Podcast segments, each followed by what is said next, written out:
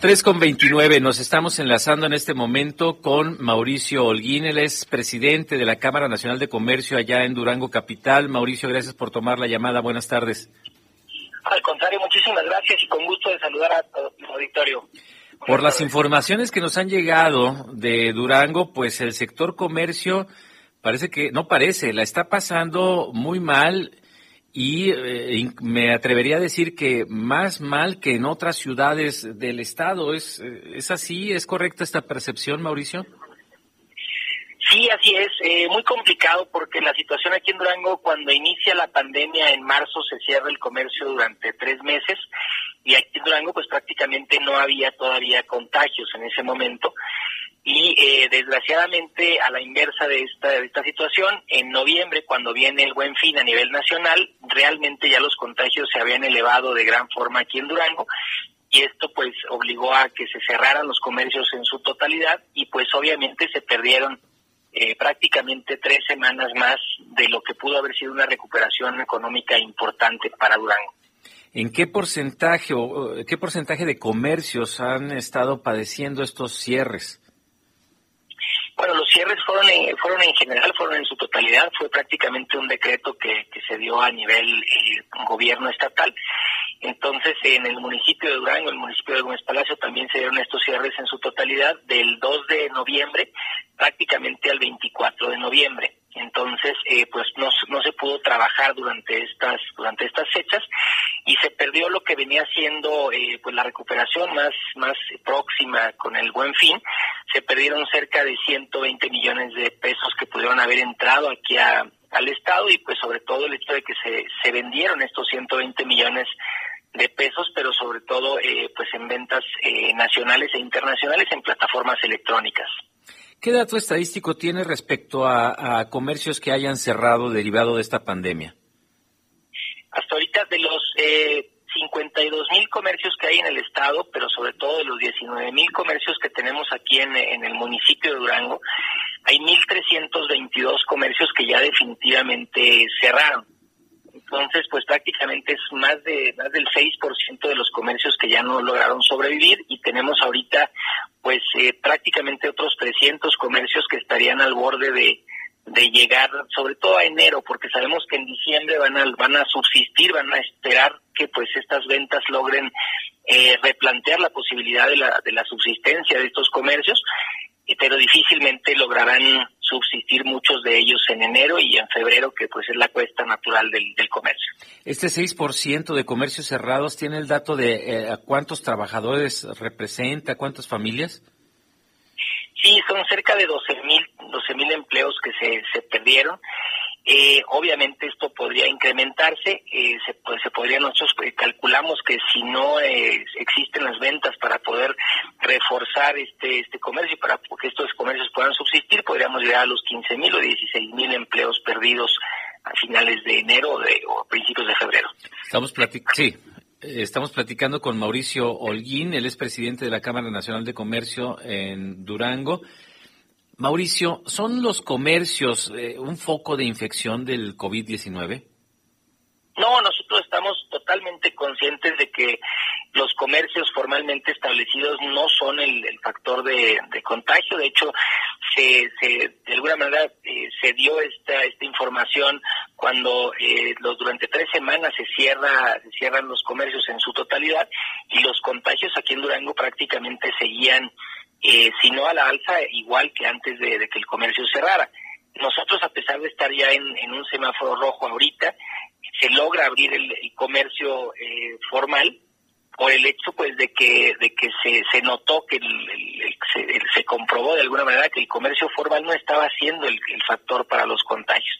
Creemos que los contagios se están dando mucho más en reuniones familiares, en fiestas, y consideramos nosotros que esto se incrementó mucho al, al toda esta gente estar de alguna manera eh, confinada en sus casas, pues obviamente buscaban cualquier pretexto para poder llevar a cabo reuniones por no tener la, obligación, digamos, de asistir al trabajo, cuando realmente en los en los comercios se está buscando cuidar, eh, sobre todo, pues a los colaboradores, al personal que trabaja dentro de un comercio formalmente establecido y obviamente también al consumidor.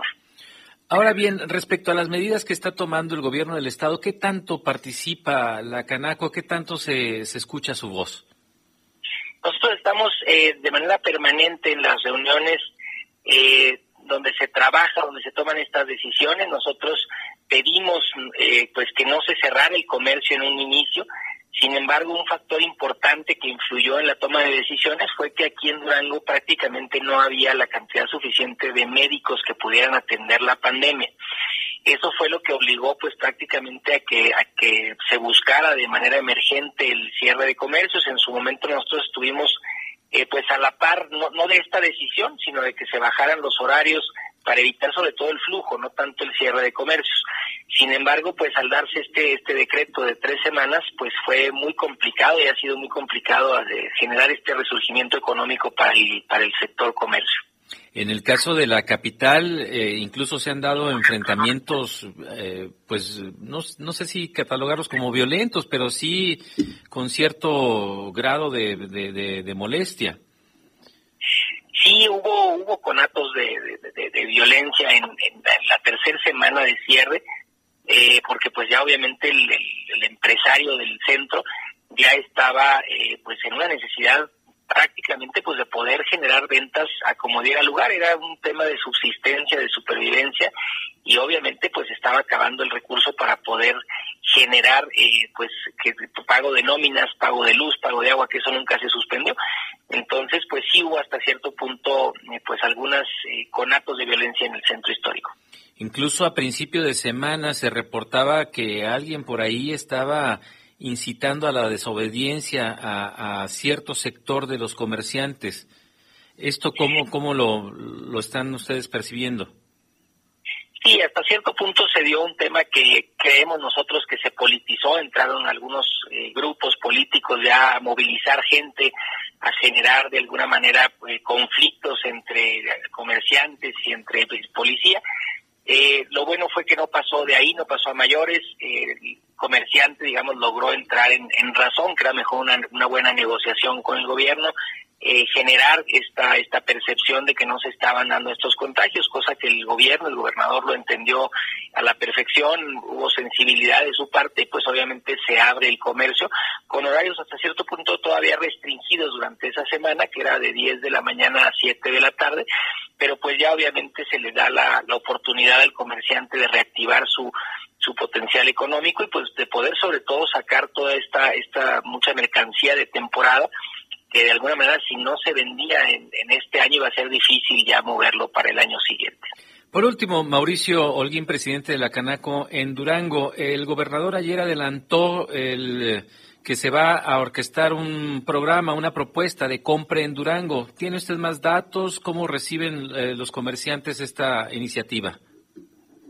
Lo vemos a bien, ese es el, el consume Durango, es un tema de consumir localmente y también pues de poder ofertar los productos a, nivel nacional e internacional. Para nosotros ha sido difícil este esquema de poder eh, generar que aquí en Durango se hagan, eh, se logre llevar a la, venta nacional e internacional. Eh, ahorita ya se, se han puesto plataformas durante este año eh, en marcha, en las que el año pasado prácticamente el 4% de las ventas eh, se generaban nada más por plataformas electrónicas. Hoy en día ya logramos llegar al 25% y esperamos con esta campaña poder reactivar esta esta eh, pues modo de, de, de ventas al 30% o 35%.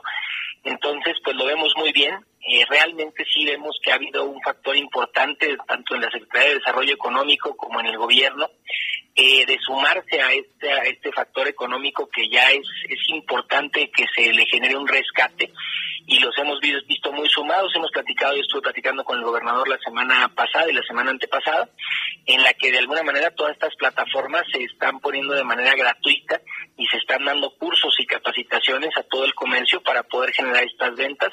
Y obviamente nosotros hemos hecho un llamado a la ciudadanía para poder generar estos consumos de manera local en el comercio formalmente establecido. ¿Pero qué porcentaje de los comerciantes formales estarán ya ofreciendo sus productos a través de plataformas digitales? Ahorita en este momento ya estamos trabajando con el 25% de los de los, eh, de los empleadores de los comercios. Eh, nosotros creemos que se pueda elevar hasta un 35%. Hay que recordar que no todos los afiliados a Canaco ni todos los comerciantes pueden ofrecer. Muchos de ellos son eh, son servicios que no se pueden ofertar, digamos, por la vía electrónica pero sí el 56% de los comerciantes que tienen productos en stock, esos son los que podrían elevar este número eh, pues a un 35%. Nosotros eh, estimamos que para marzo del año que entra podamos estar ya en este número entre un 30 y 35% de las ventas eh, que lleguen a ser de manera electrónica en Durango. Pues ojalá que esto ocurra. Mauricio Holguín, muchas gracias por ofrecer esta entrevista. Al contrario, muchísimas gracias, gusto en saludarlos. Igualmente, muy buenas tardes. Mauricio Holguín, quien es presidente de la Cámara Nacional de Comercio en Durango.